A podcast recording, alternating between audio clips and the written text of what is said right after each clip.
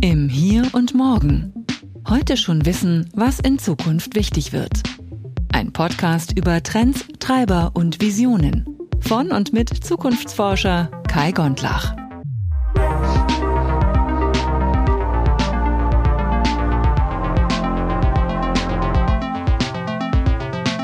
Moin und herzlich willkommen zurück zur nächsten Episode vom Bundestagswahl-Special im Hier und Morgen.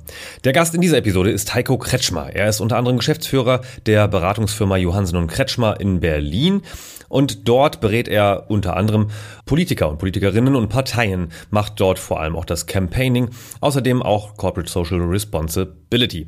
Heiko war außerdem mal mein Chef und zwar bei meinem ersten Praktikum und Werkstudenteneinsatz. Das war von 2008 bis 11 so ungefähr und äh, da habe ich viele spannende Sachen kennengelernt. Auf jeden Fall habe viele unterschiedliche Parteien auch mitberaten dürfen. Heiko und ich haben uns jetzt zum ersten Mal seit ungefähr zehn Jahren gesprochen. Es war äh, unfassbar schön erstens und zweitens auch ja sehr tiefgründig, denn Heikos Firma Johansen und Kretschmer hat auch jetzt zur Bundestagswahl einige Analysen herausgegeben. Vor allem die letzte ist da ziemlich auf den Titelseiten gelandet. Da ging es nämlich unter anderem darum, dass Armin Laschet, der Spitzenkandidat der CDU, wahrscheinlich überhaupt kein Mandat für den Bundestag bekommen wird. Also, das und viele weitere spannende Themen erwarten dich in dieser Episode. Ich wünsche dir viel Spaß und gute Unterhaltung. Herzlich willkommen im Hier und Morgen.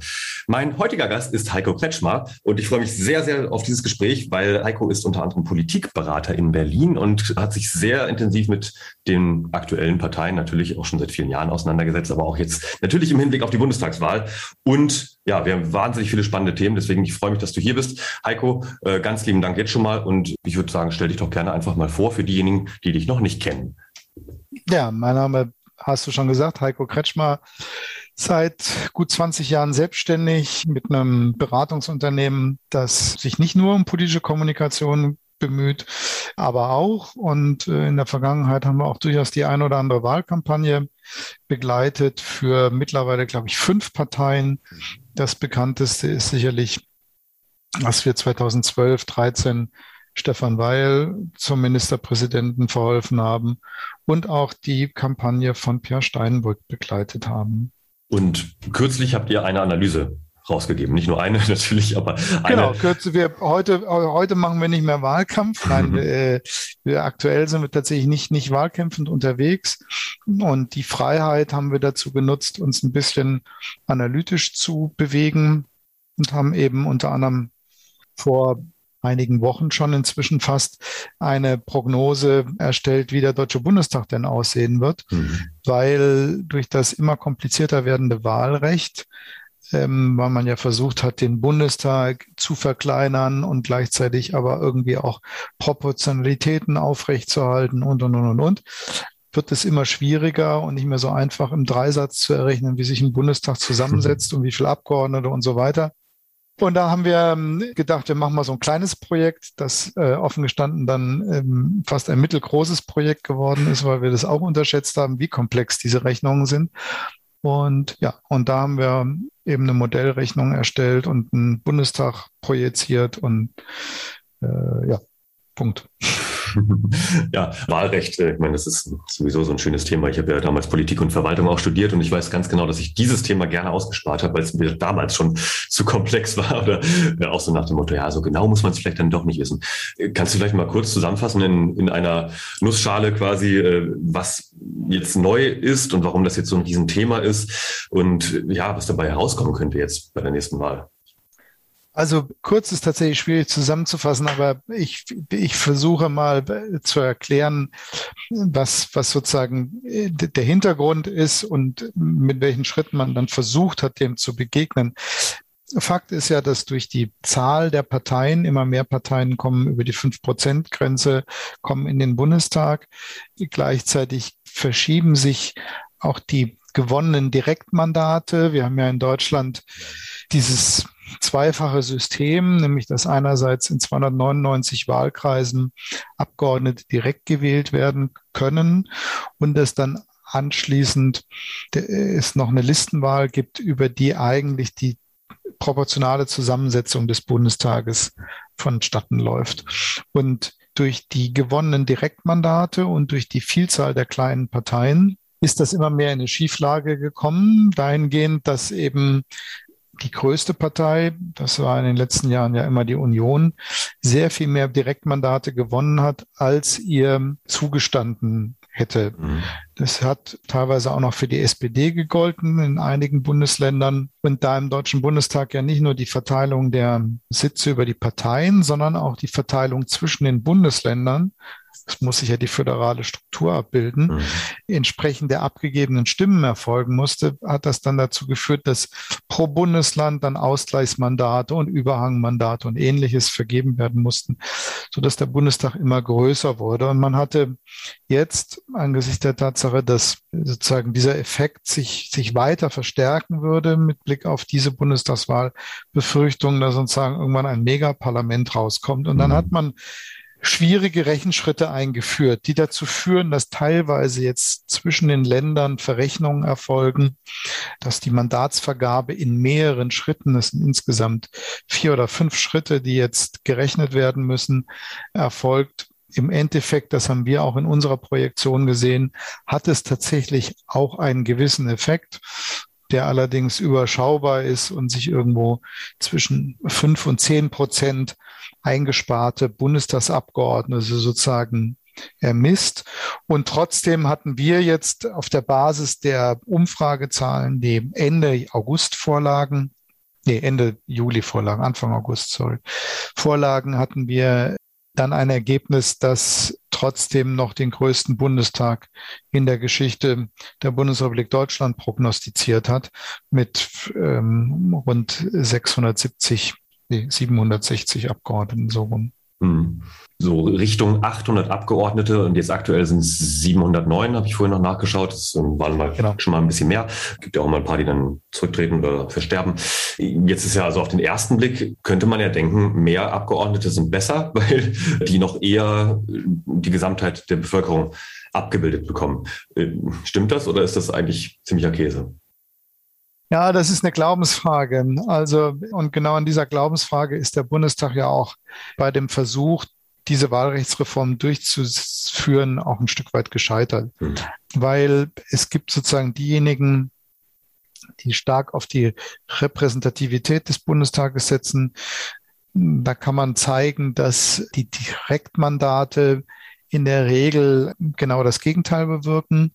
Über die Direktmandate kommen überproportional viele Männer mittleren und gehobenen Alters in den Bundestag und mhm. eher weniger Frauen und weniger Diversität, während die Listen eher sozusagen für eine gewisse Repräsentativität sorgen. Mhm. Auf der anderen Seite ist es natürlich richtig, dass ein direkt abgewählter Abgeordneter ja in einer sehr viel stärkeren sagen wir auch eins zu eins Haftung gegenüber seinen Wählerinnen und Wählern steht. Mhm.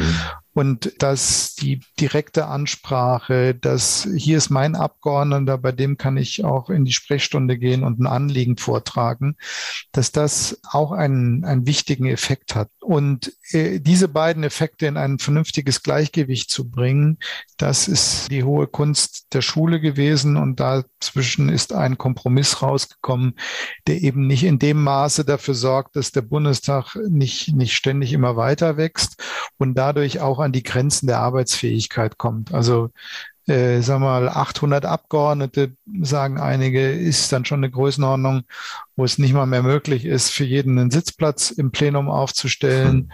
Wo natürlich auch die Frage, wie groß werden die Ausschüsse, wer arbeitet eigentlich wirklich noch aktiv mit mhm. ähm, und, und, und, auch nicht, nicht einfacher wird äh, zu beantworten. Insofern ja, es sind unterschiedliche Prinzipien, unterschiedliche Überzeugungen.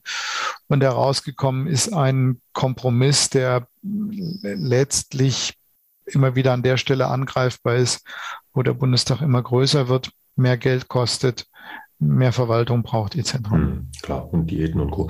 Du hast eben auch noch einen anderen spannenden Punkt äh, damit reingebracht, äh, also was dazu führt, nämlich dass mehr Parteien über die 5%-Hürde kommen. Das ist in den letzten Jahren also Stück für Stück ein bisschen mehr geworden. Also jetzt, ich sag mal, seit, ähm, seit der BRD kam ab und zu mal ne, neue Parteien da rein, also sowas wie die Grünen eben halt oder die Linke und die AfD. Wie schätzt du das denn ein, jetzt bei der nächsten Wahl? Also ich habe mich ja viel mit den Kleinst- und Splitterparteien beschäftigt. Insgesamt sind es ja 47, die zur Wahl stehen. Trotzdem kennt, ich würde sagen, der Großteil der Bevölkerung eigentlich nur die großen sechs, sieben aber wie schätzt du das denn ein? Also mein, mein Tipp war ja immer so, dass tatsächlich auch bei der nächsten Bundestagswahl dann erheblich mehr reinkommen, zumal ja auch die äh, ehemals bezeichneten Volksparteien zumindest jetzt in den letzten Analysen ziemlich geschwächelt haben. Also jetzt gerade geht es ja wieder ein bisschen hoch, aber vielleicht mal so das gesamte Bild, da bin ich mal gespannt. Also zweigeteilte Antwort. Erstens mit Blick auf die Prognose und die Frage, wie groß wird der Bundestag, haben wir gesehen, der größte Effekt, der sich am stärksten auswirkt, ist eigentlich der Umstand, wie stark verteilen sich die Direktmandate auf die großen Player und wie ungleich verteilen sie sich. Und als die CDU so bei 28 Prozent lag, aber gleichzeitig fast drei Viertel der Direktmandate gewonnen hat, war der Effekt eigentlich am größten, weil die beiden sozusagen Zweit- und Drittplatzierten waren ungefähr gleich stark, SPD und Grüne, und mussten dementsprechend sehr viele Ausgleichsmandate erhalten. Jetzt bin ich sehr gespannt. Tendenziell wird die SPD zwar stärkste Partei. Ich glaube nicht, dass sie die meisten Direktmandate gewinnt, weil es gibt äh, gerade im Südwesten und Süden für die CDU und gerade die CSU sehr viel sichere Bänke.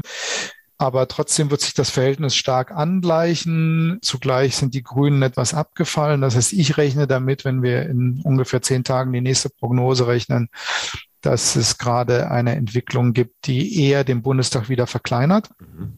weil dieser sozusagen dieser Sondereffekt der Union sich verkleinert.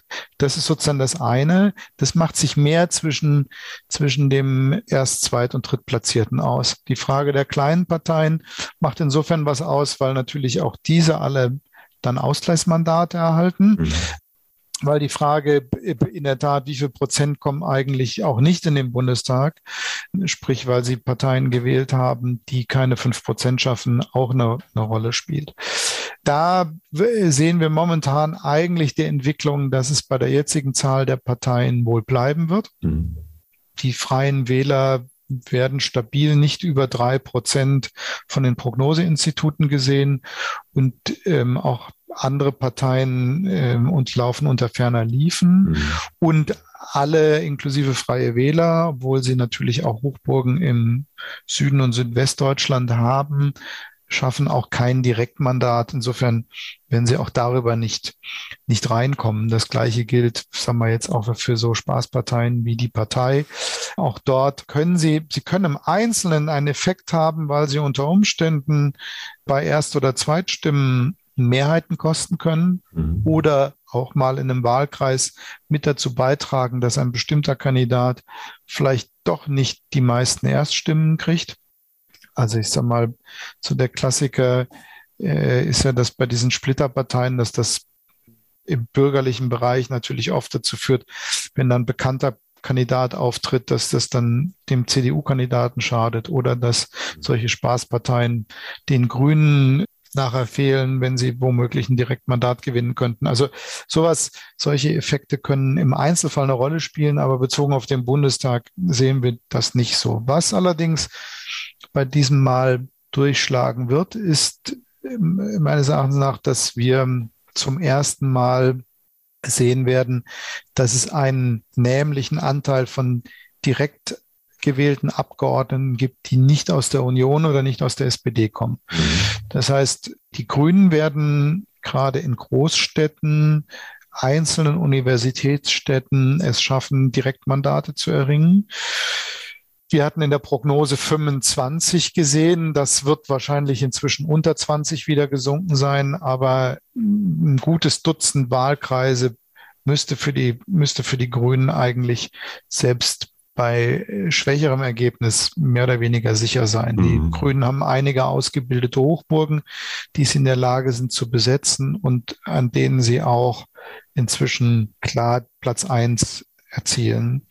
Und zweitens sehen wir den, äh, werden wir nach meiner Einschätzung einen sehr unerfreulichen Effekt haben, dass die Schwäche der Union auch dazu führt, dass die AfD insbesondere im Osten, insbesondere in Sachsen, Sachsen-Anhalt und Thüringen, aber selbst in Brandenburg und Mecklenburg-Vorpommern gibt es Regionen, wo die AfD den Sprung auf Platz eins schaffen kann, mhm. so dass ich inzwischen befürchte, dass wir auch da eine Größenordnung von acht bis zehn Direktwahlkreise sehen können. Da ist die Frage so ein bisschen, schaffen es die anderen Parteien, sich, wie wir das bei den Landtagswahlen gesehen haben, quasi zu einem Bündnis zusammenzuschieben und den erfolgreichsten Wettbewerber zu pushen? Also gibt es die Bereitschaft,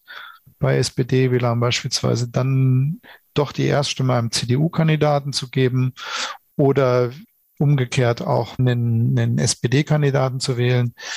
Das ist, dazu gibt es keine Erfahrungen bisher zu solcher Verhinderungswahl der AfD. Das ist eine spannende Frage, die schwer ist einzuschätzen. Aber ansonsten könnte auch da etwas drohen. Was die Linkspartei betrifft, sehen wir immer noch, dass sie diese drei bis maximal vier Wahlkreise, in denen sie traditionell sehr stark ist, dreimal in Berlin, einmal eventuell in Leipzig, äh, dass sie die gewinnen kann. Mhm. Wobei äh, auch die Linkspartei natürlich stark schwächelt, aber äh, das, das ist noch im Bereich der Möglichkeiten. Aber das hieße, dass zum ersten Mal nicht nur ein Grüner und drei, vier Linksparteiabgeordnete Direktwahlkreise erringen, äh, plus, äh, ich glaube, zwei AfD hatten wir jetzt im aktuellen Bundestag.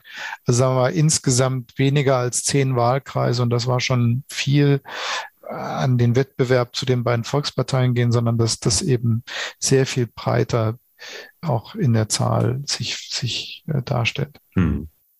Ja, spannend. Also, jetzt hast du auch wieder Volkspartei gesagt. Äh, einige haben ja schon die Grünen auch als neue Volkspartei oder so gesehen. Ich war da mal so ein bisschen skeptisch. Äh, jetzt hast du eben das gesagt, was auch in der Analyse steht, dass die Grünen im, Wesentlichen eine Partei der Metropolen ja. ist. Also ne, in, in, großen Städten mit mindestens 600.000 Einwohnerinnen und Einwohnern ähm, wird die gut gewählt und auch solide, aber eben nicht auf dem Land. Und was ich auch Wahnsinnig Nicht auf dem Land ist übertrieben, würde ich sagen. Also wir sehen, wir sehen durchaus, ähm, also zum Beispiel der Erfolg in Bayern bei den Landtagswahlen ist durchaus auch darauf zurückzurufen, dass die Grünen es geschafft haben, beispielsweise in landwirtschaftliche Milieus reinzukommen, die ihnen früher komplett verschlossen waren. Mhm. Aber das ist sozusagen natürlich ein relativer Erfolg gewesen von einem sehr niedrigen Niveau auf ein ordentliches Niveau. Wenn wir quasi um, um Augenhöhe oder um, um Führungsanspruch reden, dann sieht man eben sehr deutlich, dass die Grünen diesen Führungsanspruch eigentlich nur in großstädtischen oder universitätsstädtischen Wahlkreisen erheben können, mhm. während man beispielsweise bei der SPD, wo es natürlich auch eine, eine sehr deutliche Prägung in Richtung Städte sie, ähm, Ruhrgebiet nenne ich mal, sieht man aber eben, dass das sehr unterschiedlich ausfällt, dass es auch bis auf mittlere Städte äh, runtergeht, die, die, also nenne ich mal so eine Stadt, aus der ich komme, wie Marburg und Landkreis, äh, also sozusagen von der Stadt geprägten, von einem Mittelzentrum geprägte Wahlkreise. Mhm. Aber wenn man um zum Beispiel nach Norddeutschland geht, ähm, der sicherste SPD-Wahlkreis ähm, im, im äh, Ostfriesischen ist das, glaube ich, ähm, vom Abgeordneten Saathoff das ist ein rein ländlicher Wahlkreis. Das heißt, da sieht man durchaus zwar Häufungen, aber man sieht trotzdem noch eine gewisse Repräsentativität über die unterschiedlichen Milieus und unterschiedlichen äh, soziodemografischen und, und geografischen Strukturen. Mhm. Man sieht auch einzelne Ostwahlkreise. Man, Berlin ist schwierig, könnte aber jetzt mit den Ergebnissen inzwischen müssten auch Berliner Wahlkreise gewonnen werden. Also man sieht, dass es da eine Streuung gibt. Und bei der Union ähnliches umgekehrt. Also man sieht natürlich eine Dominanz des ländlichen Raums. Ähm, auch da viele Mittelstädte und in den Großstädten wird's wird's rar, aber es kommen trotzdem auch großstädtische Wahlkreise, Berlin vielleicht was, ähm, Hamburg nicht so, aber ähm, äh, können auch gewonnen werden. Also da sieht man zumindestens zwar zwar Schwerpunkte, aber eine, eine höhere Durchmischung. Und das ist, glaube ich, schon der Punkt, warum man sagen muss, also ja, die Volksparteicharakter geht zurück, aber er ist eben schon noch eher da als bei einer Grünen Partei, die einen Großteil ihres Stimmenkontingents eben aus einem sehr eingegrenzten sozialdemografischen Milieu zieht. Mhm. Sozialdemografisches Milieu äh, finde ich ein gutes Stichwort, weil da standen ja auch noch viele andere spannende Erkenntnisse in der Analyse oder auch generell, wie die Zusammensetzung der dann Abgeordneten wahrscheinlich aussehen wird hinsichtlich Frauenanteil beispielsweise wurde erwähnt oder äh, ostdeutschen Quote in Anführungsstrichen, so habe ich es jetzt genannt, Durchschnittsalter, solche Themen. Außerdem ein, mhm. ein Knallerthema haben wir ja noch gar nicht erwähnt. Also, was war denn so der, der größte Knaller aus der Analyse, der medial auch, ich sag mal, ganz ja, gut, gut sich verbreitet hat? Medial haben sich natürlich alle drauf gestützt, dass ähm, wir zu der Erkenntnis in Anführungsstrichen kamen, dass äh, wahrscheinlich der Spitzenkandidat der Union es nicht in den Deutschen Bundestag schaffen wird, mhm. was dem Umstand geschuldet ist, dass in dieser Prognose die Union quasi eine Fraktion fast nur aus direkt abgewählten Abgeordneten hat, weil sie eben den Anspruch auf Ausgleichsmandate nur in den Großstädten, also in den drei Großstädten Bremen, Hamburg und Berlin ja eigene Bundesländer gleichzeitig bilden, also den Stadtstaaten kurz gesagt hat und in dem Rest des Landes eigentlich nur die Parole gilt, Wahlkreis gewonnen, Bundestag nicht Wahlkreis gewonnen, Liste zieht nicht. Ähm, und da Laschet sich ja nur als Spitzenkandidat auf die NRW-Liste hat setzen lassen, ohne einen Wahlkreis zu haben, ist das bei ihm der Fall gewesen. Und das hat natürlich medial für viel Aufmerksamkeit gesorgt, auch weil es so gut in die Geschichte passte, dass bei Laschet gerade nicht so richtig gut zusammenläuft und die CDU auf einem absteigenden Ast ist. Ich bin sehr gespannt auf die neue Prognose. Die müssen wir uns sehr genau anschauen. Dazu müssen wir aber, wie gesagt, jetzt mal die weiteren Zahlen abwarten, mal gucken, ob sich der Trend jetzt stabilisiert, dass die SPD sogar vorne liegt. Dann könnte es am Ende sogar passieren, dass ähm, der beschriebene Effekt sich ein Stück weit umdreht und Laschet zwar der große Wahlverlierer ist, aber dadurch sich, ähm, so verrückt ist dieses Wahlrecht, dadurch sich sogar noch in den Bundestagsmandat sichern kann und quasi über die Liste reinrutscht. Mhm. Ähm, nicht völlig undenkbar und für ihn dann vielleicht die softe Landung, weil nach allem, was man hört, wenn er die Wahl verliert, wird er innerhalb von Stunden seine Führungsrolle in der Union verlieren. Da ist die mhm. Union ja immer schon sehr gnadenlos gewesen, wird auch sein Amt als Ministerpräsident zur Verfügung stellen müssen. Dann ist sozusagen vielleicht das Bundestagsmandat der Rettungssitz. Aber das werden wir sehen. Das mhm. kann man noch nicht zum jetzigen Zeitpunkt sagen. Gerade sind die Zahlen noch alle sehr, sehr volatil. Wir verwenden auch so einen gewichteten Mittelwert aller Umfragen und da sehen wir, dass es äh, sozusagen die auch eine gewisse Zeitverzögerung gibt, müssen wir mal schauen. Also wenn sich das jetzt stabilisieren sollte, dann denke ich, kriegen wir in den zehn Tagen ein sehr verlässliches Ergebnis. Ansonsten kann es durchaus sein, dass man, äh, dass wir auch Korridore rechnen müssen mhm. angesichts der, der Ergebnisse. Mal schauen. Ja, und das war das Spektakulärste, glaube ich. Ansonsten erwischt es halt auch aus diesem Grund, wird es auch andere Abgeordnete erwischen, die, die jetzt vielleicht nicht ganz so namhaft sind, aber ähm, immerhin so, so Leute wie äh, Frau Wiedmann-Mautz oder Stefan Kaufmann, immerhin ja Leute, die auch in der Bundesregierung Mitverantwortung tragen, äh, könnte es auch erwischen werden wir mal schauen. Also ähm, das ist und und zu den soziodemografischen Zahlen kann ich gerne auch noch ein bisschen was sagen. Mhm. Also äh, da muss man allerdings auch sagen, dass das vieles davon geht auf die Verschiebung zugunsten der Grünen zurück. Grünen sorgen dafür, dass der Altersschnitt doch nochmal sich deutlich senken wird. Mhm nämlich um gut anderthalb Jahre, also verglichen Beginn Legislaturperiode jetzt zu Beginn beim letzten Mal, mhm die vier Jahre sind schon rausgerechnet, Alterung, keine Sorge, äh, wird sich doch deutlich verjüngen. Zweitens, das geht dann auf vor allen Dingen auch auf äh, SPD und Grüne zurück, Linkspartei auch sehr stark, aber die nehmen ja zahlenmäßig ab.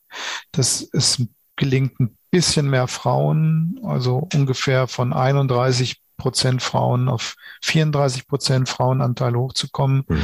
Das ist aber immer noch weniger als in der vorletzten Legislaturperiode, wo wir mit 37 bis 38 Prozent den höchsten Frauenanteil in einer Legislatur hatten.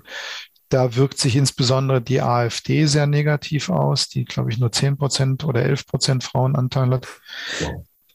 Und du hattest das Thema Ostdeutsch erwähnt. Das ist natürlich ein bisschen Fingerspitzen anzufassen. Wir haben uns mal angeschaut, wer hat eigentlich eine echte ostdeutsche Biografie im Sinne von im Osten geboren ähm, und aufgewachsen. Äh, und da sehen wir auch, dass das doch eine ganze Reihe Abgeordnete weniger sind unterm Strich als eigentlich durch ostdeutsche Wählerinnen und Wähler ein Mandat erhalten. Also mhm. Auch da, ich glaube, 20 Prozent, wenn ich das richtig im Kopf habe, die Zahl habe ich jetzt nicht ganz parat aus dem Kopf, weniger ostdeutsche Abgeordnete als eigentlich ähm, über ostdeutsche Wählerinnen und Wähler ein Mandat kriegen. Ja. Könnte man also sagen, auch da zeigt sich, ostdeutsche Biografien sind unterrepräsentiert. Hm. Und äh, habt ihr ansonsten auch noch andere Diversitätsthemen mit angeschaut? Also ich sage jetzt mal ganz grobes Stichwort in Richtung mehr LGBTQIA und Co. und oder aber auch äh, Menschen mit, ich sag mal, naheliegendem Migrationshintergrund. Gibt es dazu auch Erhebungen? Nee, ehrlich gesagt nicht, weil das ähm, finde ich auch ähm, je, sozusagen jenseits der Frage, wo Leute sich, sich auch offen bekennen oder mhm. schwierig äh, zu, zu clustern.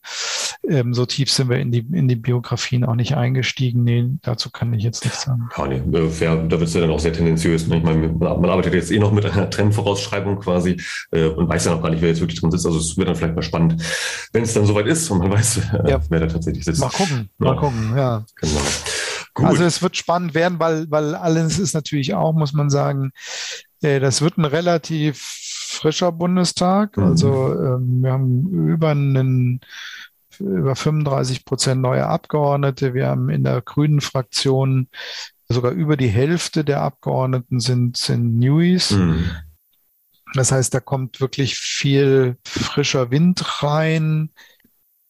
Natürlich auch ein Risiko. Ja? Also ich sag mal, von, mhm. von äh, neuer Abgeordneter sein und dann gleich irgendwie in, in der Regierung mit Verantwortung tragen müssen.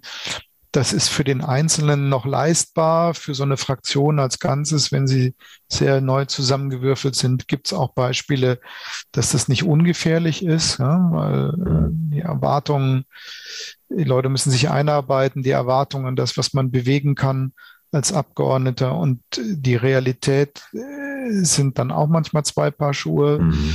Umgang mit den eigenen Ministern, die plötzlich Verantwortung tragen, auch eine Sache, die man lernen muss. Also äh, das verspricht ähm, durchaus spannend zu werden. Ja.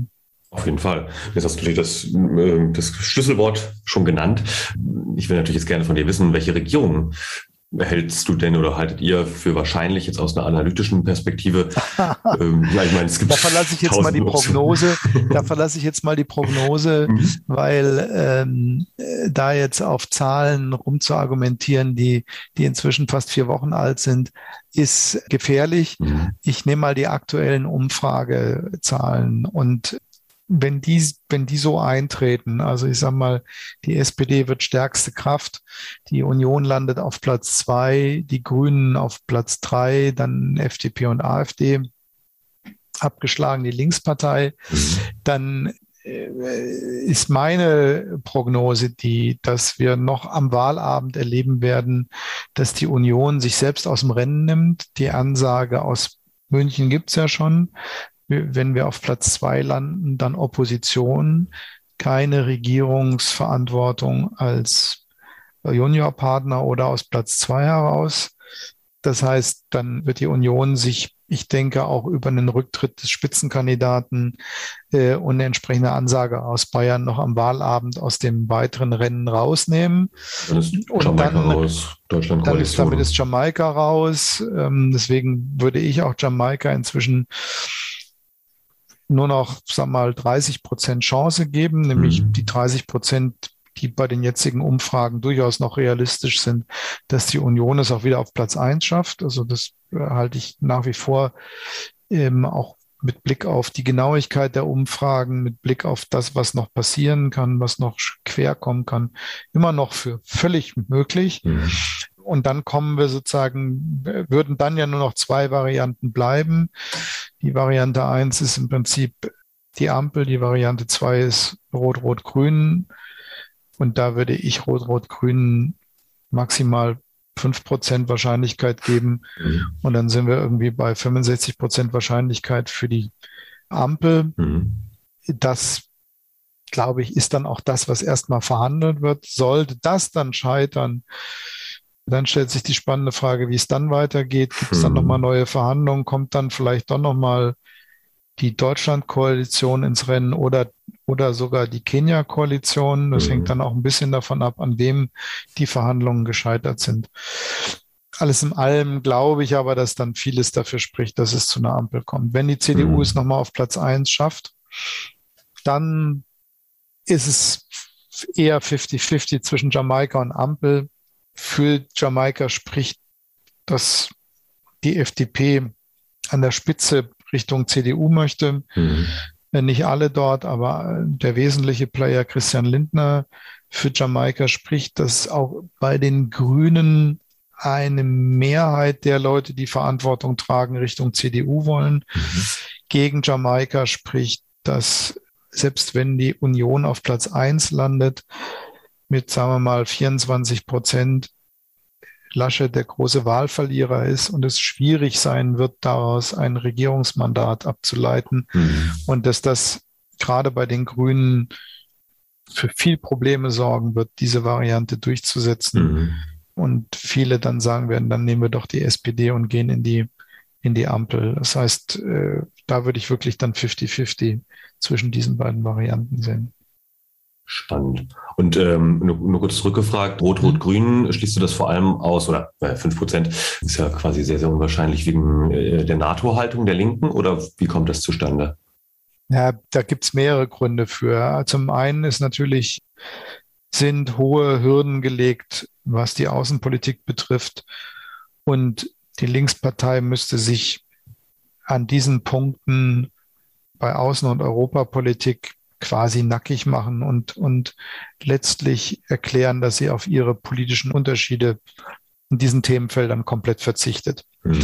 Das Zweite ist, dass es in allen Parteien auch klare erklärte Gegner dieses Bündnisses gibt. Das heißt, um mit Rot-Rot-Grün in einer geheimen Abstimmung einen Bundeskanzler zu wählen, muss man meines Erachtens nach 30 Stimmen Mehrheit haben, würde ich jetzt mal schätzen. Mhm.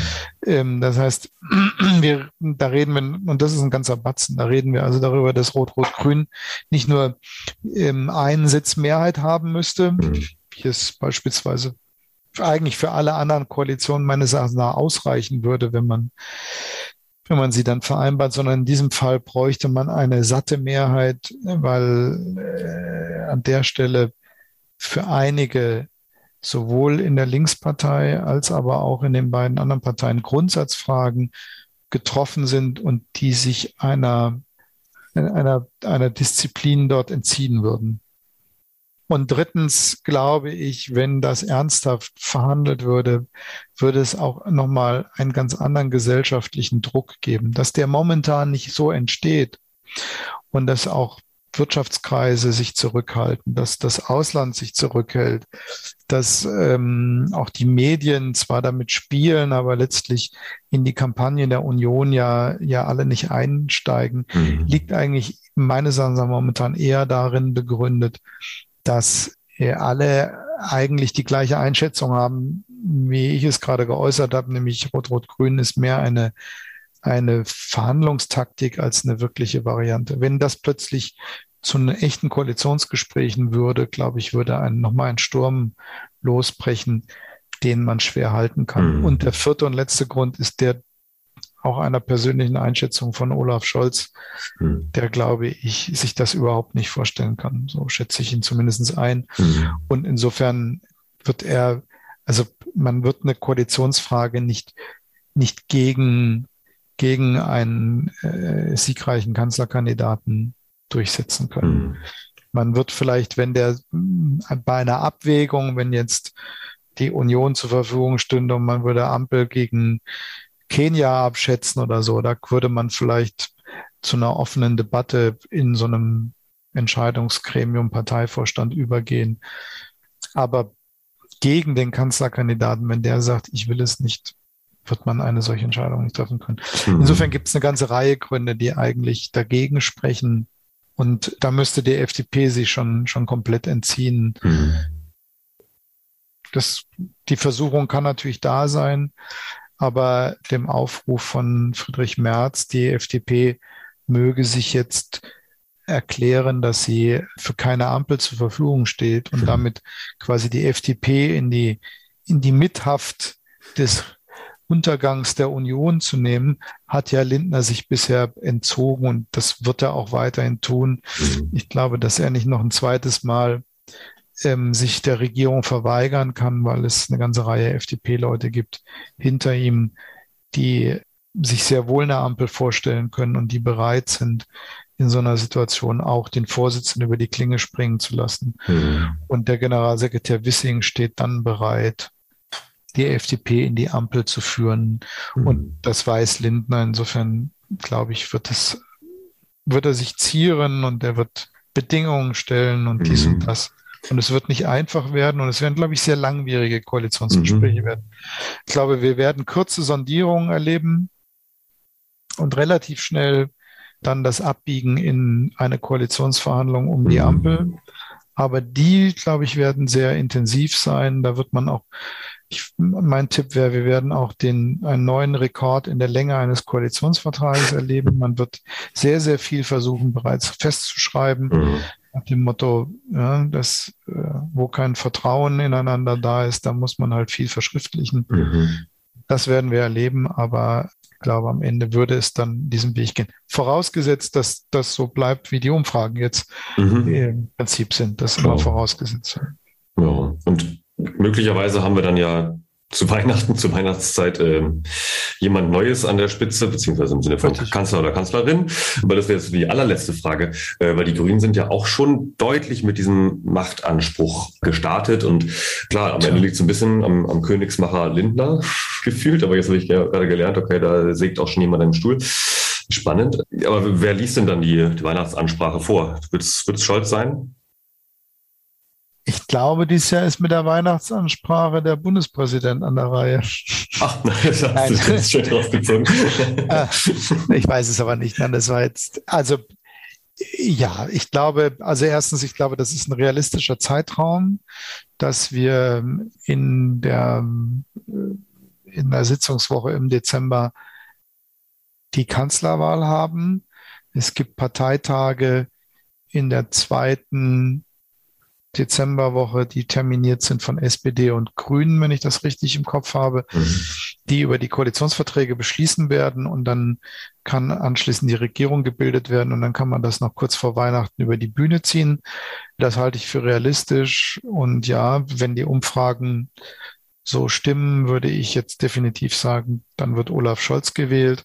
Und dann im Übrigen, wenn das in der Woche vor Weihnachten der Fall wäre, wäre, wenn ich jetzt ähm, richtig liege, das würde dann auch nämlich bedeuten, dass vorher noch in der zweiten Dezemberwoche Angela Merkel feiern kann, dass sie länger im Amt ist, als dies Helmut Kohl war.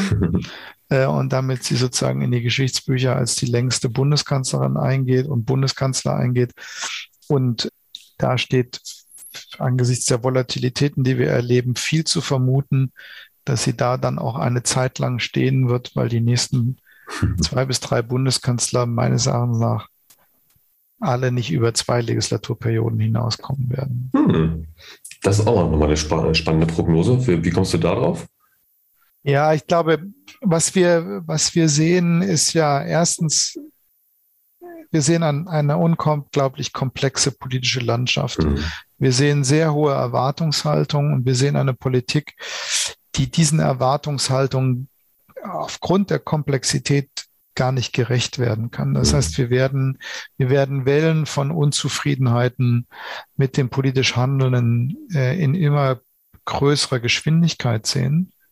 Und wir sehen zweitens, dass wir bei dieser Bundestagswahl eine Fixierung auf die Personen erlebt haben, wie noch nie bei einer Bundestagswahl. Mhm. Ich gestehe auch, dass ich deswegen alle Wetten verloren habe, weil eigentlich bei Bundestagswahlen zuletzt immer noch die Faustregel galt, äh, dass das Gros der Wählerinnen und Wähler über langfristige Parteipräferenzen, über grundsätzliche ideologische Zugehörigkeiten, über auch die beiden großen Flügel, bürgerlich und sagen wir mal Mitte links, Zugehörigkeit entscheiden. Mhm. Und dass es am Ende sowas wie acht Prozent der Wählerinnen und Wähler sind, die eigentlich vor allen Dingen sich für eine Kanzler und eine Kanzlerin entscheiden. Mhm. Das kann ausschlaggebend sein, aber das erklärt nicht mehr die Ergebnisse, die wir zurzeit sehen, sondern da sehen wir einen deutlich stärkeren Personaleffekt, mhm.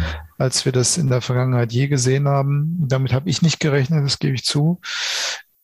Und das beides führt sozusagen dazu, dass ich glaube, dass die Personalfragen auch die sozusagen die Frage, ob man sich von jemandem abwendet, jemand Neuem zuwendet, dass das deutlich fluktuierender sein wird und dass mhm. es schwierig sein wird, sowas über lange Zeiträume an eine Person zu binden.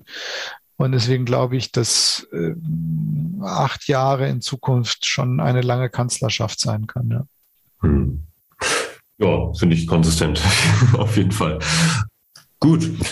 Möchtest du noch etwas hinzufügen? Weil ich sehe gerade, wir sind am Ende der Zeit angekommen, aber das ähm, gibt es etwas, was wir jetzt noch gar nicht angesprochen haben, wo du sagst, das müssen aber die Hörerinnen und Hörer auf jeden Fall noch hören. Es gibt so viel, was wir nicht angesprochen haben, äh, weil das Thema ist äh, endlos. Man könnte jetzt noch 27 Überlegungen anstellen, wie die Wahl noch ausgehen kann. Man kann auch mal draufschauen, wie stark haben die Demoskopen bei den letzten Wahlen daneben gelegen, mhm. bei Bundestagswahlen.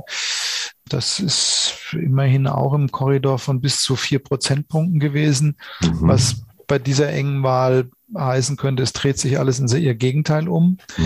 Auf der anderen Seite haben wir noch nie so viele Prognoseinstitute gehabt und der Trend zwischen allen fünf Wesentlichen, würde ich jetzt mal sagen, die da gerade unterwegs sind, ist in allen ist sozusagen jetzt auch gleichrichtend. Das könnte auch wieder dafür sprechen, dass es unterm Strich insgesamt doch stimmt. Also man könnte jetzt viel spekulieren, kann überlegen, was dies und jenes bedeutet, aber ich glaube, Unterm Strich ist vor allen Dingen eines klar. Wählen gehen und am 26. Abend schauen, was rauskommt. Und ähm, dann kann man am 27. weiter spekulieren über das Ergebnis. Finde ich gut. Äh, Im Übrigen habe ich mich dafür ähm, entschieden, am äh, 26. abends genau gar nicht die Prognosen mehr anzuschauen, weil ja dieses Jahr die höchste Briefwahlquote erwartet wird, was dazu führen könnte, dass die finalen Ergebnisse sehr viel später erst als, als sonst ähm, ne, feststehen. Und dann macht man sich ja ein bisschen verrückt. Das ist ein bisschen wie ESC gucken. Und äh, da geht es mal rauf und runter und dann kriegt dann äh, Germany einmal Zero Points und ähm, was was das auch wieder. Aber na, das ist meine persönliche Präferenz. Ja, wobei die, wobei die, die, auch das sind ja Hochrechnungen. Das heißt, auch da kommen ja Briefwahlergebnisse dann, werden ja dann schon mit reingezählt. Also also was sicherlich eine, eine instabile Geschichte ist, sind die Exit Polls, das glaube ich auch. Mhm. Also die, die reine Befragung vor den Wahlinstituten, die um 18.01 Uhr normalerweise kommt, mhm. die dürfte einen hohen Unsicherheitsgrad diesmal haben. Aber die Hochrechnungen als solches basieren ja üblicherweise auf ausgezählten Wahlkreisen und da sind dann die Briefwahlen normalerweise mit drin. Mhm. Na gut, also, lassen wir uns überraschen. Ne? Also müssten eigentlich mit drin sein. Also von daher gesehen, das ist ja nicht wie in den USA, wo, ja. wo die Briefwahlen sozusagen getrennt ausgezählt werden, sondern eigentlich werden die auf die Wahlkreise zurückgerechnet und zugewiesen. Also von daher gesehen. Dann kann ich doch um 18 Uhr 1 oder 5 oder so auf mal reinschauen. Ja, die erste Hochrechnung äh, ist ja so klassisch bei Bundestagswahlen irgendwo zwischen 18.30 mhm. und 19 Uhr. Das, glaube ich, sind dann die ersten wirklich verlässlichen Daten. Wenn es knapp ist in der Exit Poll, würde ich anstelle von Parteivertretern vermutlich um warten und bevor ich das erste Statement abgebe und nicht schon um 18.01 Uhr vor mm. die mhm. Kameras treten. Ja. Aber vielleicht wird es ja auch überraschend deutlich. Also mm. die meisten Fehler in den letzten Jahren von den Prognoseinstituten waren eigentlich die, dass sie bestimmte Rutschbahneffekte unterschätzt haben und die nachher stärker stattfanden. Also insofern, wenn es jetzt plötzlich die CDU besonders stark nach unten geht und die SPD besonders stark nach oben, kann es auch heißen, dass es vielleicht in Wirklichkeit noch stärker abläuft. Mhm. Wir werden sehen. Wir werden sehen. Wichtiger, hast du schon gesagt, ist wählen gehen.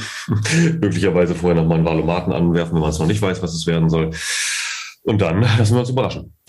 Genau. Gut, lieber Heiko, ganz, ganz lieben Dank dir für das super spannende Herzlichen Gespräch. Dank auch für das Gespräch, ja, gerne. Und bis bald. Ne?